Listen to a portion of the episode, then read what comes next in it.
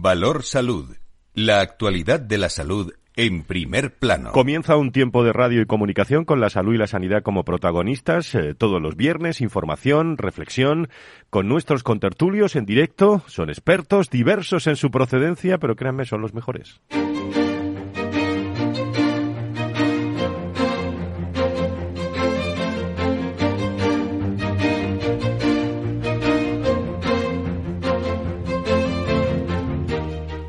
Valor Salud es un espacio de actualidad de la salud con todos sus protagonistas, personas y empresas. Con Francisco García Cabello. ¿Qué tal? Muy buenos días, bienvenidos a este viernes de otoño. Sobre salud y sanidad varios temas que comentar en el inicio de este espacio. Uno primero, hoy podríamos tener novedades respecto al uso de mascarillas en el transporte público. Ministerio y comunidades eh, se están reuniendo con esa posibilidad que es retirar el uso obligatorio de mascarillas en el transporte público. Hoy a debate este asunto entre las autoridades médicas. Recuerdo que el pasado 21 en la reunión interterritorial, la última del Sistema Nacional de Salud, donde varios gobiernos regionales reclamaron la revisión de, de esta norma. El Ejecutivo se comprometió a llevarlo a la denominada ponencia de alerta. Es esa la reunión que tuvo lugar este lunes eh, y había más nos que sí eh, de mantener eh, de forma preventiva la mascarilla en el transporte público. Es más, esta semana PSOE, Partido Popular y Unidos Podemos apostaban por dejar en manos de los expertos este asunto. Vamos a tener hoy, como digo, novedades. Eh, lo han podido comprobar todos ustedes, se han venido en metro esta mañana desde cualquier lugar de, España que todavía, como digo, es obligatorio esa mascarilla en los transportes eh, públicos. Y la segunda eh, noticia también de la mañana, que vamos a dedicar mucho tiempo en este programa, es la repercusión, diría así, el contenido, la, puesta en escena que hizo la Comisión de Sanidad y Asuntos Sociales de la COE, eh, que saben ustedes que está formada por los grupos de trabajo de dependencia en España, de farmacia y de sanidad, que presentó las cifras, los retos y las oportunidades del sistema sanitario español tras el COVID, una radiografía de la actual situación del sector empresarial sanitario en peso del Producto Interior Bruto, hay muchos datos de empleo, de facturación, de distribución de la actividad, todos los indicativos hablan de la importancia del sector, así como de los problemas que afectan, amigos y amigas, a cada uno de, estos subsectores del ámbito de salud que consumimos, los españoles, yo diría que, que diariamente, incluida la ley de equidad, eh, universalidad y cohesión del Sistema Nacional de Salud, actualmente en tramitación parlamentaria, y que esta Comisión de Sanidad y Asuntos Sociales de la COE advertía muy claramente con el presidente eh, Garamendi también al frente de los problemas estructurales que no resuelve la ley de, de, equidad. Eh, Se pueden imaginar todos ustedes, para eh, lanzarlo en román paladino, al final el enfermo va, va a ser el, el, más perjudicado en este caso si no hay una colaboración eh, público y privada. Y dos cuestiones fundamentales eh, que están ahí. Eh, ¿Por qué se producen esas listas de espera? por ese no acuerdo entre la colaboración público y privada, eh, que es fundamental. ¿Por qué hay escasez también de, de profesionales? Bueno, dada la situación del 95% en enfermería, 58% en carencias médicas especializadas. Claro, si no hay médicos, ¿cómo, ¿cómo van a poder curar a los enfermos? A esa lista de espera. Como ven, es eh, bueno un, un, asunto detrás de otro. Si no hay esa colaboración pública-privada, eh, haría falta que la política, que es la que se mete, claro, en esa colaboración público-privada, no frene eh, esas palancas necesarias para que la sanidad privada y la sanidad pública se pongan mm, de acuerdo. Hay disposición por parte de la sanidad privada y eso quedó patente, lo van a escuchar hoy a lo largo de todo el programa. Van a estar protagonistas todos los que estuvieron en esa comisión de, salud y de sanidad en la COE y van a estar eh, con nosotros. Y otro asunto, el próximo lunes 10 de octubre se conmemora el Día Mundial de la Salud Mental. De acuerdo con la Organización Mundial de la Salud, casi mil millones de personas en todo el mundo padecen algún tipo de trastorno mental. Unas cifras, además, que podrían ser realmente mucho más elevadas si se tiene en cuenta la falta de diagnóstico que existe en torno a las enfermedades eh, mentales, así como los eh, lo estigmatizadas también que están, muchas de ellas. Por otra parte, una resolución del Parlamento Europeo señala que estas cifras podrían verse afectadas debido a factores como la guerra de Ucrania o el cambio climático. Solo unas cifras que luego abordaremos en la tertulia entre el 27%. Por ejemplo, de los trabajadores españoles que se plantean abandonar su puesto de trabajo, el, eh, en 2022 la salud mental se convierte en el principal motivo, 32%. El 75% de los trabajadores españoles no desconecta fuera del horario laboral eh, y casi el 40% de la población activa eh, muestra inquietud por la posibilidad de tener que trabajar hasta los 67 años y un 30% le angustia la pérdida de, empleo. Casi el 83%, lógicamente, de la población activa pensaba que la inflación, el aumento generalizado de precios de productos y servicios influiría en el mercado laboral español. Esto lo relaciono con eh, lo, lo laboral porque es lo que hacemos todos los días eh, bueno, a pesar de la situación del paro que hemos conocido también en el sector esta, esta semana, es lo que hacemos todos los españoles, intentar sacar adelante eh, pues este país, las familias, las empresas, las instituciones y la salud mental está ahí presente. Les adelanto, el próximo viernes eh, comienza el Día Mundial de la Salud el lunes. Bueno, el próximo viernes vamos a dedicar íntegro este programa a un programa especial dedicado al mundo de la salud que celebra, como digo, desde el 10 de octubre esa iniciativa del Día Mundial de la Salud. 10 y 11, no se vayan si quieren saber todo, contado otra forma, del mundo de la salud y la sanidad. Valor Salud.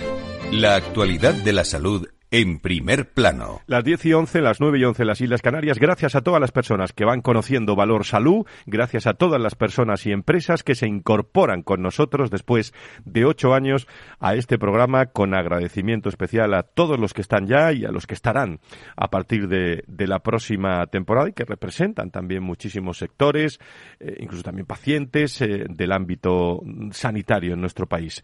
Bueno, creo que tenemos en línea a Carlos Rus, presidente de la Comisión de Salud de, la COE eh, y eh, presidente de, de ASPE. Don Carlos, muy buenos días, bienvenido. ¿Qué tal? Muy buenos días, Frank. Muchísimas gracias. Vamos a ir preguntando uno a uno a nuestros contertulios hoy para ir liberando líneas, que hay muchos eh, protagonistas. Pero bueno, yo creo que enhorabuena en primer lugar porque fue una reunión muy eh, fluida, eh, flexible, en el sentido de que hubo comentarios, eh, reflexiones. Lo que quedó claro, escuchando también al presidente Garamendi, Carlos, es que, bueno, se ha advertido de los problemas estructurales, ¿no? Que, no resuelve esa ley de equidad. Yo creo que, primero de, todo, yo creo que contar con la presencia del presidente de COE, con Antonio Garamendi, es un respaldo importante en un momento que es tremendamente complejo. Por otro lado, las cifras que se pusieron encima de la mesa. Estamos hablando de algo más de 100.000 millones de euros de facturación, casi un 10% del PIB y 1.200.000 eh, trabajadores. ¿no? Estamos hablando de sectores como todos aquellos que se agrupan dentro de la industria farmacéutica y la farmacia, el ámbito sociosanitario y, y social y, por supuesto, el ámbito, el ámbito sanitario. Y claro, vemos que en este momento, en este contexto, lo que nos vamos encontrando es que cada vez más se ataca de una forma más frontal las posibilidades de colaboración público-privada. Y en el ámbito de la farmacia, pues se está buscando una nueva ley de medicamento que no acaba de llegar. En el ámbito de la eh, sociosanitario nos estamos encontrando con un nuevo modelo de acreditación que va a obligar a reducir plazas en residencia, cuando todavía tenemos muchísima demanda. Y en el ámbito sanitario, como comentamos, tenemos una ley de equidad que ataca frontalmente la posibilidad de colaboración público-privada, que establece ese muro divisorio entre el ámbito público y el privado y nosotros siempre hemos conformado parte de ese Sistema Nacional de Salud y ahora se nos quiere excluir. No quiero eh, que suene a echarle la culpa a nadie, pero la ideología, la política, tiene mucho que ver en que no haya acuerdo entre la colaboración público-privada, Carlos. No, tiene que verlo totalmente, porque eh, si, si de hecho vamos en contra, no solo contracorriente con Europa, que seríamos el primer país que establecería esta segmentación o división entre el ámbito público y privado, sino que nos encontramos en un momento en el que tenemos una lista de espera absolutamente disparada, con más de 700.000 ciudadanos esperando una intervención. Y en el ámbito público, el sector privado siempre ha sido ese aliado flexible, esa válvula de escape. Y en estos momentos somos más necesarios que nunca. Y cuanto más necesarios lo somos, más nos encontramos con e-, esta, esta iniciativa que pretende excluirnos, que pretende limitar las competencias de las comunidades autónomas. Y lo resumíamos con una frase en este evento, Frank, que yo creo que es tremendamente gráfica, y es que la ideología sin matemáticas produce muertos.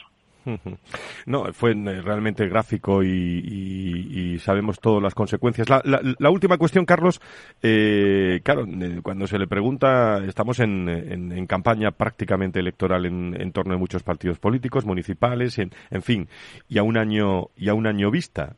si la política traduciendo esas cifras, es la consecuencia de no ese acuerdo colaboración público-privada. Eh, ¿Qué hay que hacer en el próximo año? Eh, ¿Qué va a hacer la, la, sanidad privada en el próximo año para que eso eh, se pueda flexibilizar un poco o, al menos poder trabajar? Porque de momento están ustedes atados, con perdón, de pies y manos, ¿eh? Sí, bueno, pero vamos a seguir como hemos hecho hasta ahora, Frank, como hemos demostrado durante la pandemia y como queremos seguir haciéndolo con esta nueva crisis y a la lista de espera. Primero tendiendo la mano y poniéndonos a disposición de las administraciones. Y, y, sí, dices, oye, a nivel nacional tenemos este problema, pero al mismo tiempo vemos como, por ejemplo, en la Comunidad Valenciana se anuncia un plan de choque específico contando de la privada para, para, para reducir lista de espera. Nuestro trabajo, por supuesto, tiene que estar a nivel de autonómico, tiene que estar en quien tiene las competencias y en quien tiene que tomar este tipo de decisiones. Y a nivel nacional no vamos a dejar de reunirnos con todos los partidos y poner blanco sobre negro la situación, lo que aportamos, cómo lo aportamos, en qué costes. Y, por supuesto, que para nosotros la colaboración público-privada es importante, pero es solo un 15% de nuestra facturación. Muy bien, pues me imagino que seguirá trabajando esta comisión de salud que, usted preside eh, eh, en, todos estos asuntos y en, próximas novedades que, nos darán a conocer, en, un acto donde había bastante representación del, del sector. Carlos. Sí, no, no, totalmente. Estaba todo el sector representado y más de 20 medios de comunicación y yo creo que era necesario ponernos en valor en un momento tan crítico como este. Don Carlos Ruth, presidente de la patronal y presidente de la Comisión de Salud de, la COE. Buen fin de semana, muchísimas gracias. Muy buen fin de semana y gracias a vosotros. Muchísimas gracias. Eh, Fernando Mugarza, director de Desarrollo del eh, Corporativo y Comunicación del IDI. Doctor Mugarza, muy buenos días, bienvenido. Muy buenos días, Fran, y un placer, como siempre, estar con vosotros todos los viernes. Bueno, eh, no sé si tiene algo que decir a las palabras de, de, Carlos Rus. Eh, ustedes, desde, desde IDIS, lo que sí han hablado esta mañana, eh, o mejor dicho, esta semana, es de facilitar el acceso a esa innovación farmacéutica que va a suponer un ahorro potencial de 1.542 millones de euros anuales en, en nuestro país. De eso está hablando el IDIS esta semana, ¿no, Fernando? Sí, así es. Bueno, con respecto a lo que comentaba el presidente de, la patronal, ¿no? Pues eh, está totalmente de acuerdo con lo que decía Carlos, ¿no? Y insistir en, bueno, pues en dos aspectos que además los comentamos el otro día, ¿no? En la tertulia sobre la ley de, equidad, ¿no? En el sentido de, esa, ese, ese impulso a la gestión directa, ¿no? En los centros asistenciales en nuestro sistema público de salud, cuando esa gestión directa, bueno, pues ha demostrado claramente eh, las ineficiencias que, genera, ¿no? Y por otro lado, pues eh, ya ha comentado también Carlos todos los temas relacionados con las listas de espera que en este momento son tan abultadas que, estamos muy por encima de, cualquier de cualquier número que pudiese ser más más asumible, ¿no? Por lo tanto, estamos ante un gravísimo problema, ¿no? Y ante eso, pues lo que comentaba lo que comentaba el presidente, ¿no? En el sentido de utilizar todos los recursos disponibles, que es lo lógico, pues precisamente para, para atajar este gravísimo problema que tenemos de acceso y de, y de equidad, ¿no? Y luego respecto a lo que me comentabas, pues efectivamente este, esta semana hemos presentado el estudio eh, qué pasaría si se facilitase el acceso a la innovación farmacéutica, ¿no? que de alguna forma pues nos ofrece pues bastantes pistas de cómo está este tema, ¿no? Desde el punto de vista de, de cómo eh, es el comparativo con otros países de Europa, ¿no? Y, yo creo que hay algún dato que yo creo que es importante que los oyentes pues conozcan, que es el hecho de, eh, bueno, pues el tiempo, ¿no? Que eh, desde la aprobación central hasta la disponibilidad de medicamentos eh, innovadores se produce en España, ¿no? Este tiempo es de 517 días, ¿no? Un tiempo muy dilatado, ¿no? Frente a los 133, por ejemplo, 133 días que se tarda en Alemania, ¿no? Y, y bastante lejos, por supuesto, de los 180 días que de alguna forma establece, establece la ley, ¿no? Yo creo que ese, ese dato pues es, es muy, muy relevante, ¿no? Y hay otro dato también que a mí me ha llamado mucho la atención del estudio y es que de los 85 medicamentos innovadores aprobados en España en el periodo 2017-2020, el, el 59% están disponibles para uso público y de ellos el 41% tiene esa, esa limitación limitada, ¿no? Bueno, por lo tanto, ahí sí que vemos pues que hay un decalaje, que hay una diferencia entre nuestros tiempos y los tiempos de otros países como es el caso, como decía antes, como Alemania o como otros países de la Unión Europea. Entonces, este, este, tema es muy importante porque en ello va pues tanto resultados sanitarios como resultados de salud, como como es lógico, calidad de vida y bienestar, y es muy importante que se ataje este problema que, desde luego afecta de una forma muy importante a nuestra sociedad. Pues mira, nos viene muy bien, eh, hablando del problema del acceso a los medicamentos innovadores eh, que requiere España, en esa solución nos viene muy bien tener al, al vicepresidente de la Comisión de Sanidad y Asuntos Sociales de la COE y presidente de la Federación Empresarial de Farmacéuticos de, de España, FEFE, que es eh, don Luis de Palacio, que está en directo con nosotros. Don Luis, encantado de saludarle. Muy buenos días. Buenos días, Fran. Buenos días a todos. Muchísimas gracias. Bueno, sobre esto que dice Fernando, ¿algo que añadir? Ahora te pregunto de la comisión.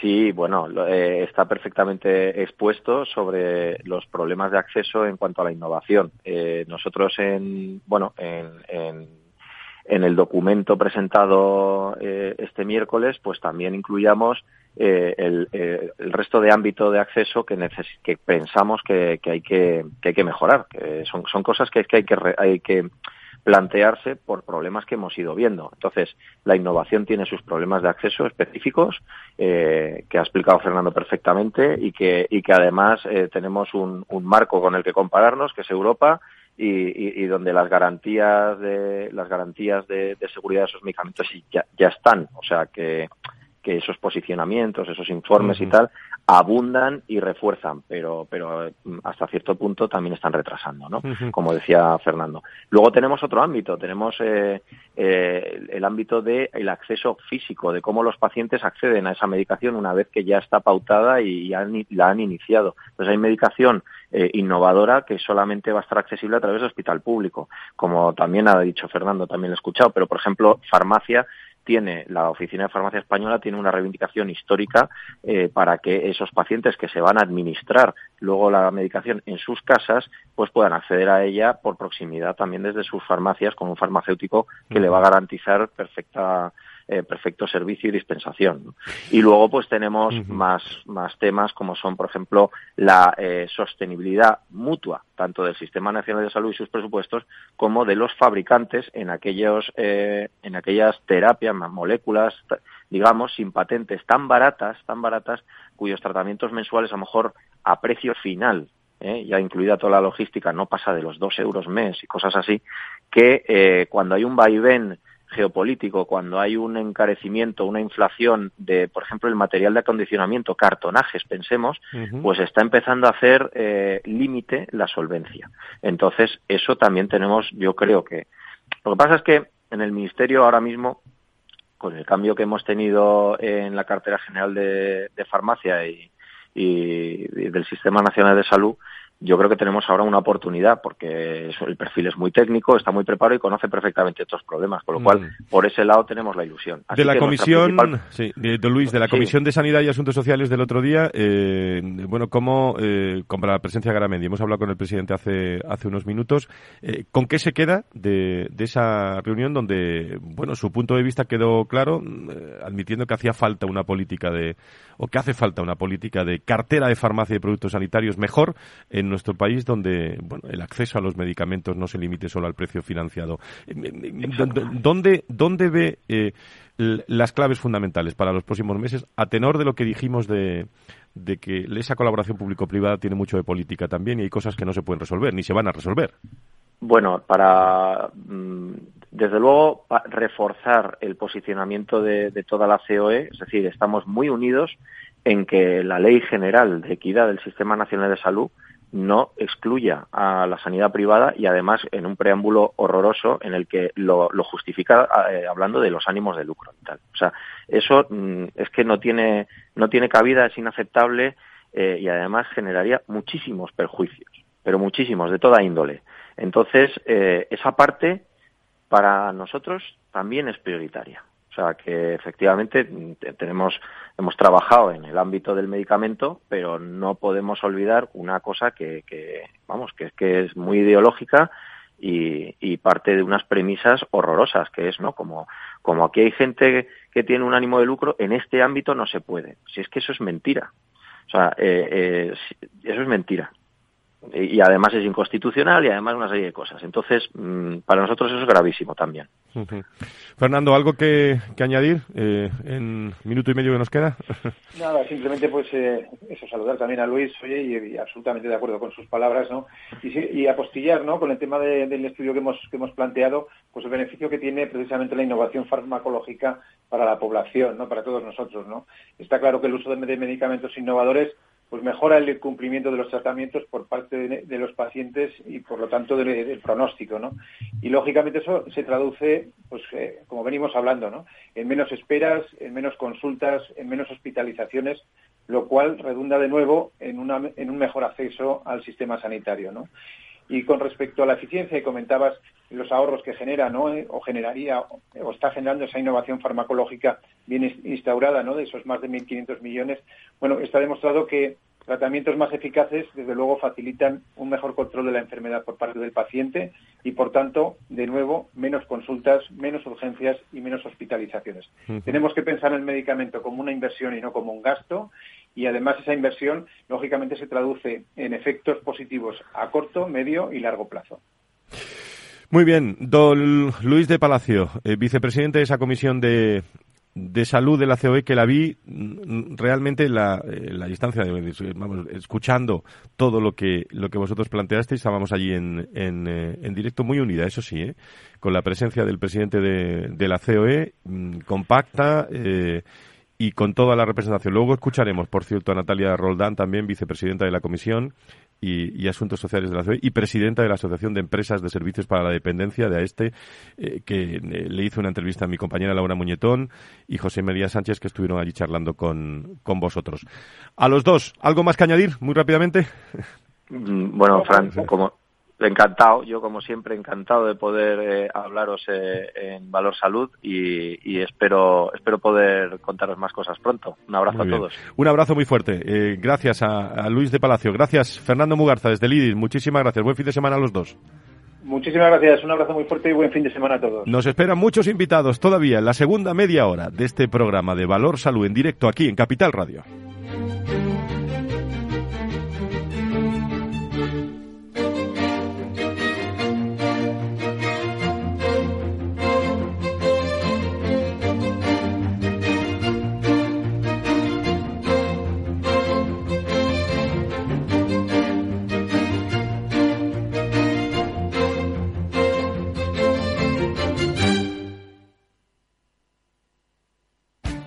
Esto te estás perdiendo si no escuchas a Rocío Arbiza en Mercado Abierto.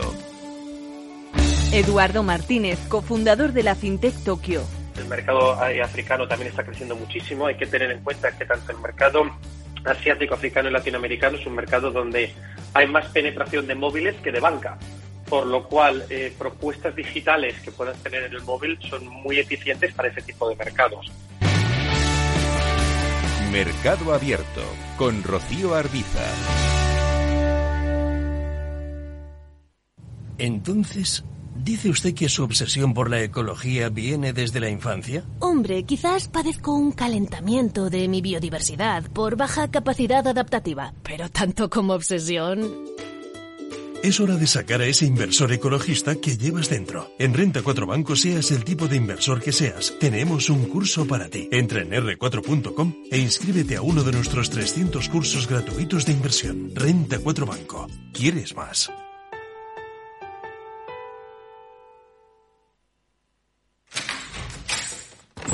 Salón. Gotera. Todo seco es muy simple asegurarse con el Betia. Simple, claro, el Betia.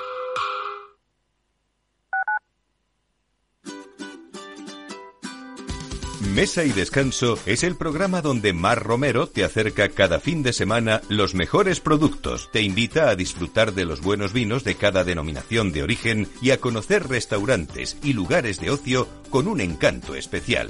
Mesa y Descanso, los domingos a las 13 horas, aquí en Capital Radio. Los miércoles a la una y media de la tarde en Capital Radio, Gestión del Talento el escaparate de la formación para el empleo. Expertos formadores, agentes sociales y representantes de la Administración se dan cita en este espacio para impulsar el valor de la formación y el talento. Un espacio de Fundae, la Fundación Estatal de Formación para el Empleo, dirigido por José Joaquín Flechoso.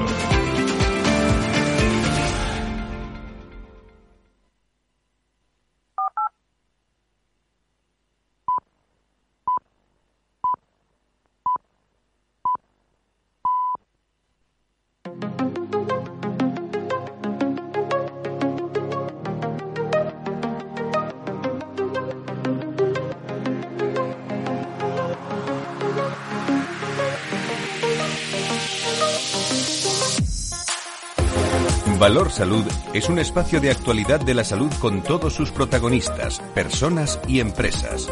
Con Francisco García Cabello. Las diez y media, las nueve y media en las Islas Canarias, repasamos toda la actualidad en un día en el que, actualidad de salud y sanidad, en un día en el que podríamos tener ¿eh? novedades respecto al uso de mascarillas en el transporte público.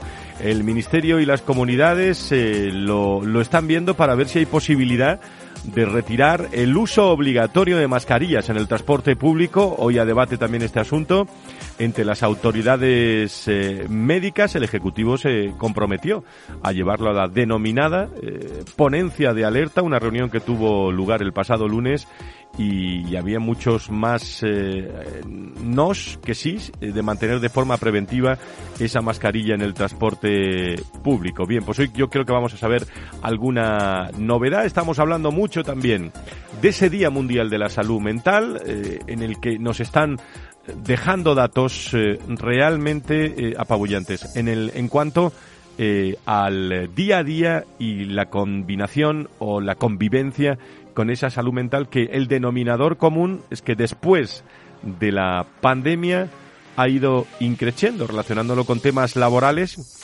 El 75% de los trabajadores españoles no desconecta fuera del horario laboral, a pesar de que la desconexión digital es un derecho reconocido. Bueno, pues eh, eso produce eh, cierta ansiedad, Estrés, casi dos de cada diez profesionales en nuestro país afirma que tiene intención de cambiar de trabajo en los próximos meses por motivos de, estrés y casi el 40% de la población activa muestra inquietud por la posibilidad de tener que trabajar hasta los 67 años y, a un 30% le angustia la pérdida también de ese empleo. En relación, eh, en ese Día Mundial de la Salud, el próximo viernes vamos a dedicar aquí un programa especial al Día Mundial de la Salud, eh, salud mental, que como digo, después de la pandemia eh, se ha incrementado eh, pues la incidencia en, en, todos los enfermos y especialmente en personas trabajadoras en nuestro país que son que son muchas. Enseguida nos vamos a ir, me está esperando Paula Crespo en ASPE, vamos a hablar detalladamente del Congreso de Recursos Humanos y Salud previsto para el 25 de octubre en la COE y que está eh, bueno levantando muchísima expectación a tenor de, del interés de personas por acudir a este encuentro. Se lo contamos enseguida. Valor Salud desde la actualidad. La salud al alza. Tenemos a Paula Crespo ya eh, con nosotros, pues enseguida cuando la tengamos eh, hablamos con ella en un encuentro, el de Recursos Humanos y Salud, que se va a celebrar el próximo 25 de octubre en la sede de la COE, en la sede de la Sala José María Cuevas, en la sede de la COE, donde vamos a hablar de nuevos retos y oportunidades en el sector salud ante el empleo. Va a haber muchos protagonistas eh, y muchas empresas, muchas personas eh, dispuestas a relacionar, eh, bueno, cómo es esa escasez de talento con las oportunidades en el sector salud. Creo que tenemos a Paula Crespo, directora de comunicación de ASPE, con nosotros. Querida Paula, ¿cómo estás? Bienvenida, muy buenos días. Buenos días. Muy buenos días. Gracias, Fran, y al equipo por contar conmigo. Gracias a vosotros. Bueno, ¿cómo eh, le, contamos a todos los seguidores y oyentes, eh, Paula, este, este congreso que, como digo, está levantando cierta expectación eh, porque estamos, yo creo que juntando lo mejor de los recursos humanos con lo mejor de la salud en estos momentos, ¿no? Sí, exacto. Pues nada, como muchos ya, ya sabrán, ASPE, Fundación Global Salud y Foro Recursos Humanos organizamos la segunda edición ya de este Congreso de, Recursos Humanos y Salud, al que hemos llamado este año Nuevos retos y oportunidades en el sector salud ante el empleo. Y bueno, lo hemos planteado como un encuentro para analizar temas clave, tendencias, eh, transformación de los recursos humanos. Vamos a hablar, como creo que ya has dicho, Fran, de escasez de profesionales desde diferentes puntos de vista, del empoderamiento de la enfermería y, bueno, pues todo enmarcado en el sector de la salud, obviamente, y contando con personas y empresas muy relevantes de este ámbito. Eh, un, eh, un encuentro eh, que, bueno, va a venir personas, como tú dices, relevantes. No vamos a decir todo el, todo el, programa, pero, por ejemplo, va a estar Celia Gómez, directora general de Ordenación Profesional del Ministerio de Sanidad, con Juan Carlos González, director general corporativo de Quirón Salud. va a haber personas relevantes y mesas de, de interés, Paula, escasez de profesionales desde el punto de vista profesional, las claves del mundo de la salud en nuestras organizaciones, eh, la escasez de profesionales desde el punto de vista de la captación y retención del, del talento y las nuevas formas de organización y empoderamiento de la enfermería. Y no nos podemos ir de ese encuentro sin hablar con Rosa Santos también y, y reforma laboral. A tenor eh, Paula, de, de, de, la última comisión de, salud de la COE, donde se habló precisamente de, escasez de talento, no puede ser más oportuno este, este congreso, ¿no?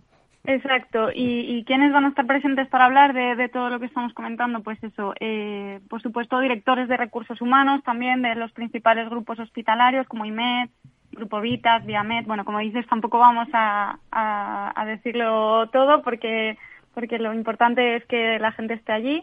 Eh, también va a haber clínicas, empresas, instituciones, otras patronales, eh, grupos de enfermeros, también representación de médicos jóvenes.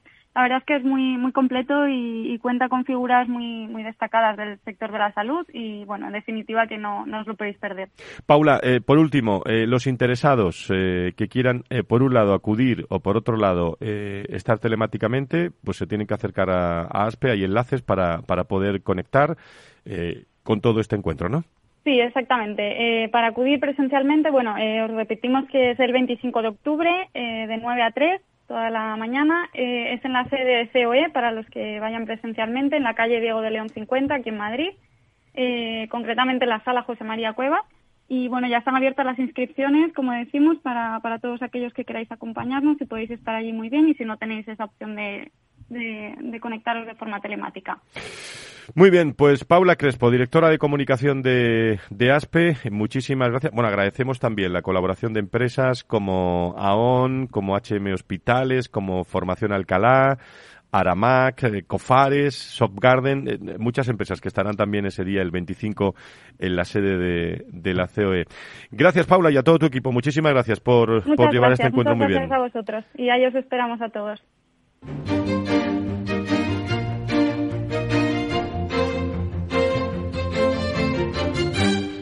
Enseguida sacamos conclusiones del encuentro multitudinario que hubo en Bilbao el fin de semana pasado con eh, Sodisa. Nos están esperando, pero también quería llamar la atención, es eh, casi obligación de este programa de Valor Salud eh, atender eh, espacios donde, bueno, la voz, eh, el contenido de, de, todo lo que allí se, se dice se, se, puede escuchar ya, sobre todo a través de redes sociales, de canales internos.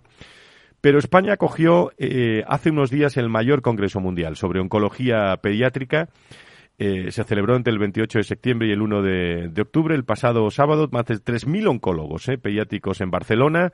Eh, y en 20 años solo se han aprobado menos de 20 tratamientos específicos por el cáncer pediátrico y yo quería eh, que, estuviera eh, hoy con nosotros también protagonistas en este sentido para, para hablarnos de todo esto y creo que tengo en línea a Guillermo Chantada, doctor Chantada, oncólogo y hematólogo, pediatra del Hospital San Juan de, de, de Barcelona.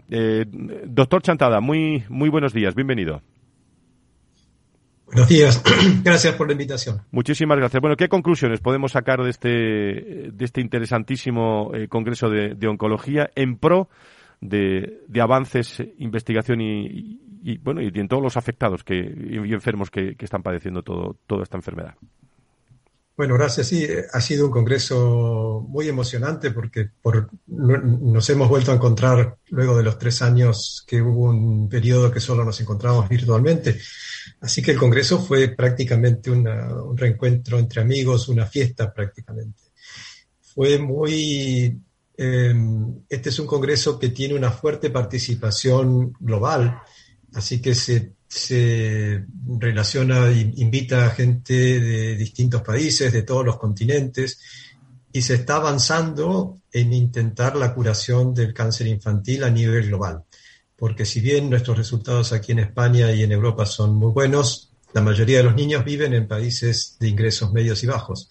Y el enorme desafío que esta sociedad, la Sociedad Internacional de Oncología Pediátrica, que presido por los próximos tres años, es lograr que se curen que las chances de curación no dependan del, sitio donde vive el paciente y lograr curar a la mayor parte de los niños. Doctor, leo que, eh, y me pasan datos que, mm, eh, corríjame, eh, pero cada 1.400 niños y adolescentes españoles son diagnosticados de, un cáncer cada año, me refiero. Cerca del 80% de ellos superará la, la, enfermedad, ¿leo bien? Exacto, sí, sí, sí, es así. Pero en países en desarrollo la cifra es opuesta. Hay más niños, y eh, se curan el 20% o el 30% en muchos países de ingresos bajos y medios. Entonces, ese es el, el desafío, es obviamente llegar al 100% también en España y en, y en, en, los países más desarrollados, pero también eh, proveer unas oportunidades más igualitarias a, a, nivel mundial. Claro, es por ello que una de las bases, me imagino que lo han hablado en el, en el Congreso de, de todos los oncólogos, es, bueno, reclaman un impulso, ¿no? Un desarrollo, eh, potenciar la investigación del cáncer de desarrollo al que afecta también a niños y jóvenes, ¿no? Exacto, exacto, porque todos estos avances, es decir, hemos llegado a este 80% por las investigaciones que se han hecho en países de Europa y de, Estados Unidos y de Canadá. Ahora, hace falta que estos resultados vayan mejorando también a nivel global. Lo que ocurre es que avanzar del 80 al 85 cuesta muchísimo trabajo, pero avanzar del 20 al 60 va a ayudar a una cantidad de niños mucho mayor, con un esfuerzo enorme que es el que hay que hacer porque tiene que llegar a, a escala global, pero eso también requiere investigación, requiere desarrollar la investigación en todo el mundo. Si lo que funcionó en nuestros países eh, fue por la investigación, va a ser lo mismo en todos los países del mundo y de eso se trata el, este Congreso, de que la Sociedad Internacional de Oncología Pediátrica promueve la investigación en el cáncer infantil y del adolescente a nivel global. En los últimos 20 años, eh, tengo entendido que solo se han aprobado menos de 20 fármacos específicos para el cáncer que afecta a la población infantil y juvenil bueno, la, realidad demuestra, doctor, que, bueno, que, el volumen de investigación del cáncer pediátrico queda muy lejos de la investigación del cáncer en adultos. Sí, es verdad, es verdad. Eh, también porque son enfermedades mucho menos frecuentes. Claro. Eh, por suerte, el cáncer infantil es mucho menos frecuente que el cáncer del adulto, pero obviamente que necesitamos tener mucho mayor eh, investigación en el cáncer infantil y el desarrollo de drogas específicas, porque el cáncer infantil el cáncer del desarrollo, como lo llamamos, es biológicamente diferente al, cáncer del adulto. Entonces, es otra enfermedad, necesitamos otros tratamientos y solo la investigación los puede, los puede traer. Muy bien, pues en el 54 Congreso, ¿no? De la Sociedad Internacional de Oncología Pediátrica, que tienen como objetivo impulsar, por un lado, esa investigación de los países de ingresos bajos y medios, eh, vale, para que el cáncer, eh, bueno, pediátrico en estos países eh, pues presente retos que no se dan en los países occidentales. ¿Con qué se queda de este congreso? Seguramente para seguir trabajando el año que viene después de, este parón de la pandemia, ¿no?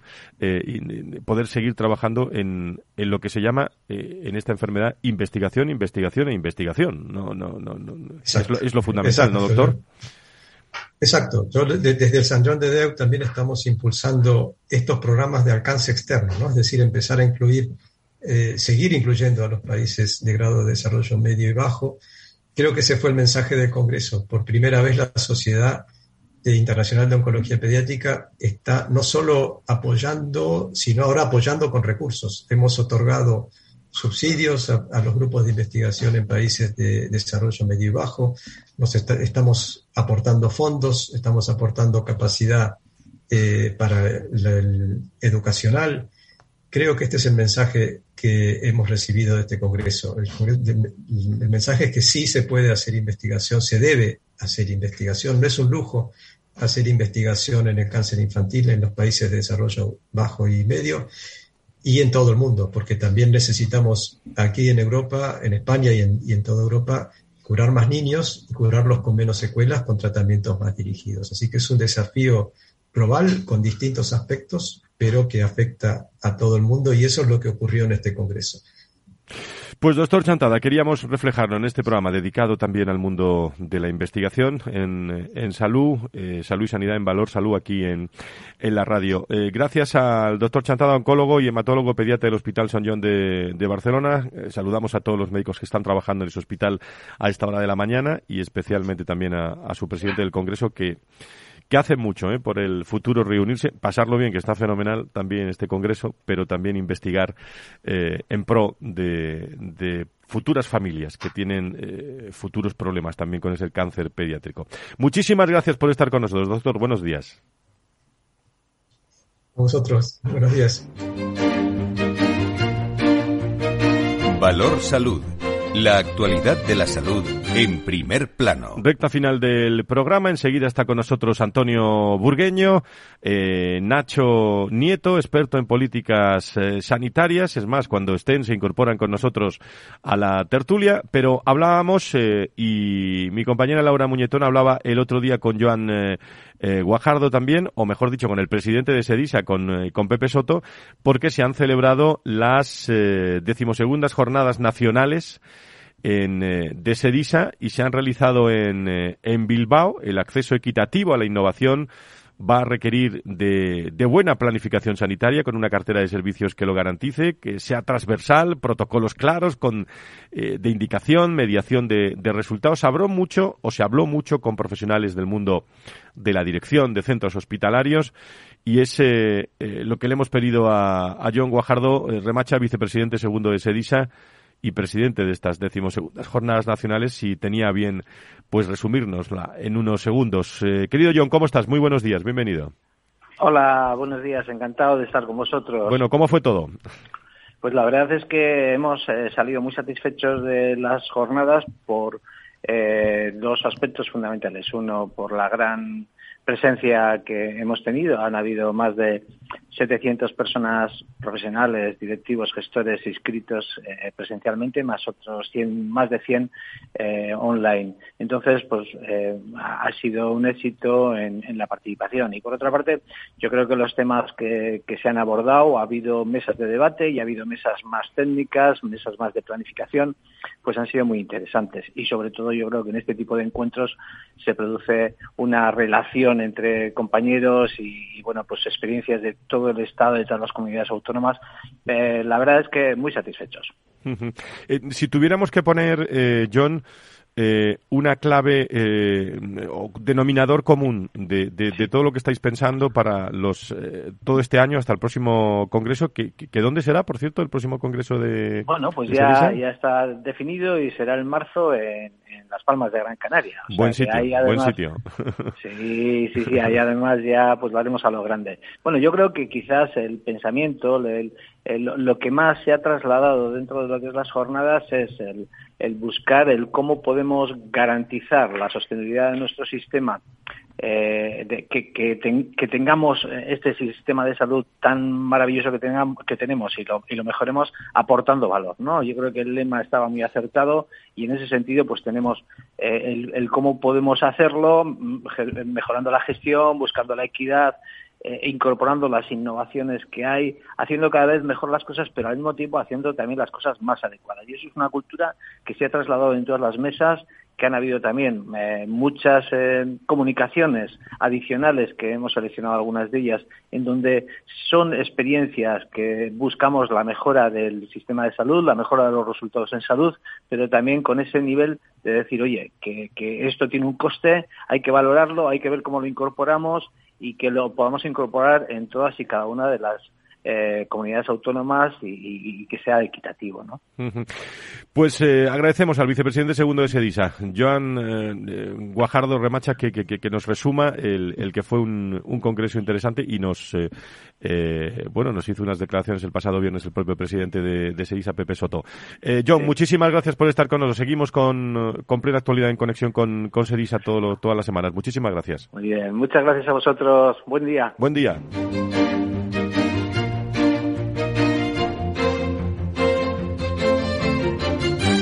Tenemos ya a Nacho Nieto y a, eh, y Antonio Burgueño en el, eh, en el conexión con nosotros. Creo que sí está Antonio Burgueño. Querido Antonio, ¿cómo estás? Muy buenos días, bienvenido.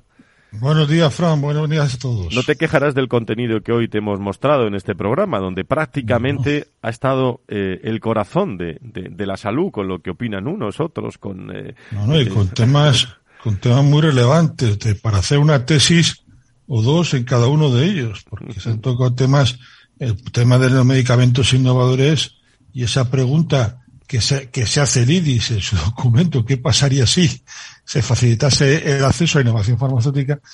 Pues sí, pues evidentemente se facilitaría el efecto Venturi, que nosotros eh, por tanto abogamos de que hay que hacer eh, más con los recursos que tenemos y, y como yo bien plantea y ponen cifras a ese reto. Y, evidentemente es un tema de equidad, porque no puede ser que en una Europa los alemanes accedan antes a un medicamento disponible y, y, nosotros tardemos más. Es, que es una realidad, ¿no? Se me había olvidado, eh, Antonio, sabes que estuvo en la Comisión de, Salud de la COE la representación de la farmacia, de la salud y de la dependencia. Hemos escuchado la voz de, de la farmacia, de, de la sanidad, pero también eh, mi compañera Laura Muñeturo estuvo hablando con eh, Natalia Roldán, que es vicepresidenta de la Comisión de Sanidad y Asuntos y presidenta de la Asociación de Empresas de Servicios para la Dependencia, que apostaba por, por un gran pacto. Lo escucho contigo y con todos los oyentes. Absolutamente la proyección que vamos a, tener en, en, nuestro país, la situación actual y proyección futura es un proceso de envejecimiento. Un proceso de envejecimiento que por otro lado genera un montón de oportunidades. Oportunidades primero de efectivamente envejecer de manera cada vez mejor y con mayor calidad. Eh, en ese sentido, la posibilidad de una mejor y mayor eh, generación de empleo y de inversión. Mm, y lógicamente lo que hay que hacer es establecer ya políticas que permitan hacer transformaciones de fondo y de continuos de manera absolutamente independiente lo que son los idearios políticos, que lo que la sociedad civil lo que le interesa es tener una atención de calidad y fundamental, absolutamente fundamental, la financiación acorde a los compromisos sociales adquiridos con los mayores. Natalia Roldán, había mucha, mucha gente, ¿eh? muchos profesionales y mucha gente en esa comisión de, de salud. ¿Qué te parecen estas palabras, Antonio? Pues no me parecen porque por algún tema técnico no lo has oído, pero ah. si me las resumes yo te las valoro. Bueno, hablaba de la necesidad de, de, ese, de ese pacto de, de Estado y bueno y, del envejecimiento al que vamos a llegar toda la, eh, todas las personas y la necesidad de, que haya respuesta, decía Natalia Roldán. Sí, sí además en alguna ocasión, eh, me imaginaba que iba por ahí porque en alguna ocasión ella es su idea, ¿no? Sí, eh, además es que va muy bien, va muy buena dirección. Es que eh, en una población tan envejecida donde eh, si hablamos del tratamiento del cáncer, por ejemplo, pues ya hay que considerar factores de envejecimiento en los tratamientos, en la capacidad de resistencia, la supervivencia posible. Y, bueno, pues trabajar en la misma línea, quienes están trabajando con el, envejecimiento, el envejecimiento con patología, porque a veces un envejecimiento sin ello. Yo creo que es muy necesario hablar de, una, una unidad de acción, ¿no? Tenemos a Nacho ya con nosotros, a, Nacho Nieto todavía no está con nosotros, eh, sobre todo en un momento, Antonio, en el que insistimos, ¿eh? ¿eh? mire que lo decimos veces, ¿no? Y nos repetimos y nos repetimos, pero es que es la, la palanca, la palanca fundamental en esa colaboración público, público-privada que habla tanto la Comisión de Salud, de la COE esta, esta semana. Bueno, es que mientras esté la ideología y mientras esté la política, eh, iba a decir iba a decir que poco se puede, teniendo en cuenta sobre todo las listas de espera y la escasez de, de talento ¿eh? Eh, que hay en, en el sector, poco se puede avanzar, no sé si es esta la palabra. Sí, bueno, la verdad que es que no, no, es triste que, que, el ministerio no tenga en consideración la, una realidad, porque ya no es una ideología, es que hay una realidad y los números son muy tozudos, y, y además Aspero se está poniendo encima de la mesa y IDIS también. es que hay una capacidad y, esa capacidad de respuesta a unas demandas, si usted le quita un porcentaje importante que son lo privado, pues mire, usted apaguemos, ¿no? Porque lo privado no atiende a los privados, que además de atender a los privados, son potenciales pacientes públicos que han decidido irse por otro camino y es descarga al público. Por lo tanto, habría que mimarlo muchísimo, porque como no le guste la privada y vayan a la cola pública, pues el problema sigue aumentando. Entonces, La realidad es tozuda, pero bueno, como el Ministerio no tiene gestión directa, nada más que por el Ingesa, Ceuta Melilla, pues lo ve más fácil eh, hacer este tipo de mensajes. Sin embargo, ya está Chimo Puig, ya dijo rápidamente que él, su plan óptima de seguir trabajando con la privada, que no solamente lo mantiene, sino que lo potencia. Porque lo que le importa es que a los ciudadanos se le, se cure cuanto antes. ¿Qué es lo que le preocupa y le ocupa más a Antonio Burgueño en estos momentos? En, y ahora le, diré en qué está en qué está usted para que lo sepan todos los oyentes trabajando, y, si se puede contar algo.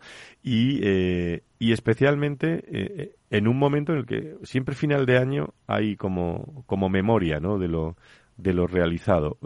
¿Qué dos cosas son fundamentales en, nuestra salud, en nuestra sanidad, en nuestras estructuras, organizaciones eh, privadas, públicas, para que esto funcione, Antonio? Pues hay que seguir trabajando en innovar, hay que seguir trabajando en innovación organizativa, hay que seguir trabajando en hacer, organizarnos mejor para hacer más con lo mismo.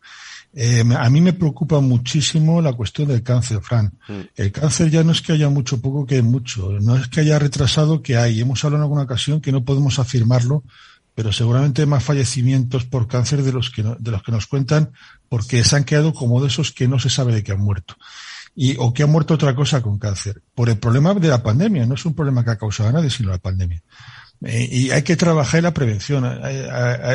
he leído esta semana que en, el interterritorial se ha hablado de, que se va a potenciar el cribado de cáncer hacia un modelo más europeo, metiendo eh, que cáncer, bueno, hacer el, screening de próstata, pues, pues está muy bien porque este es el camino. A mí me preocupa mucho que el asunto de cáncer. Lo estamos trabajando con algunas iniciativas y lo estamos estudiando, evidentemente, Fran.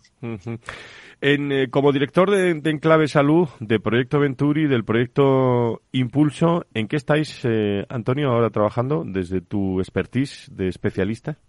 Pues te voy a una primicia. No sé si es primicia porque lo, hemos, lo hemos contado muchas veces, pero, pero por lo menos los medios nunca.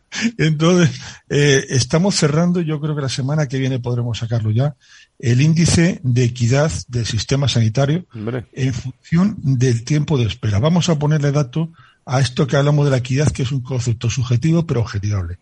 Lo hemos referenciado al tiempo de espera, que es lo que importa al ciudadano. Eh, ¿Cuánto tiempo espero?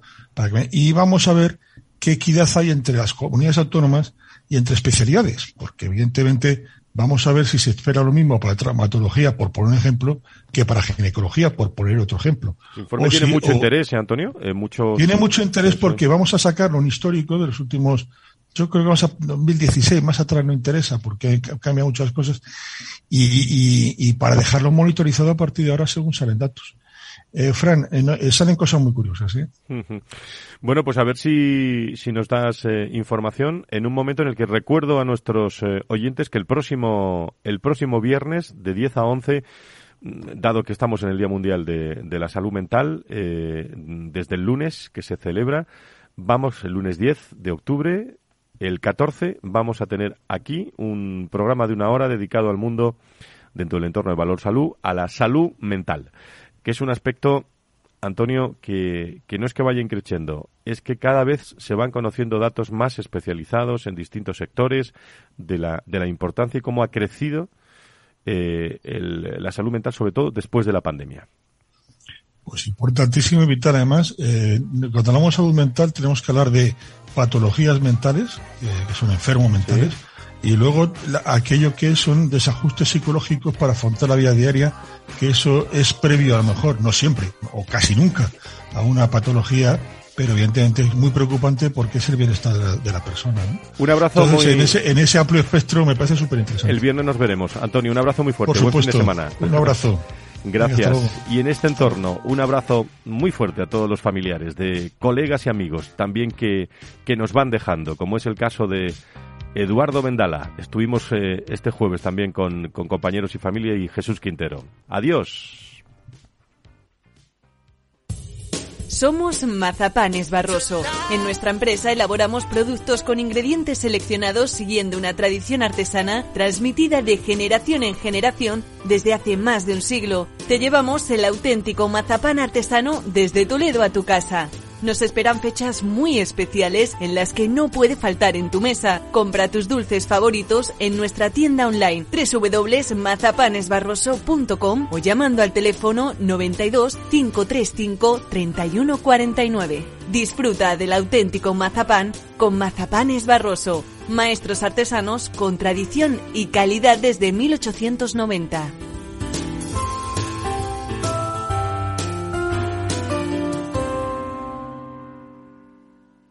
Frente a los impagos, vitamina D, la fórmula de información empresarial exclusiva de Informa para minimizar los riesgos y facilitar la toma de decisiones.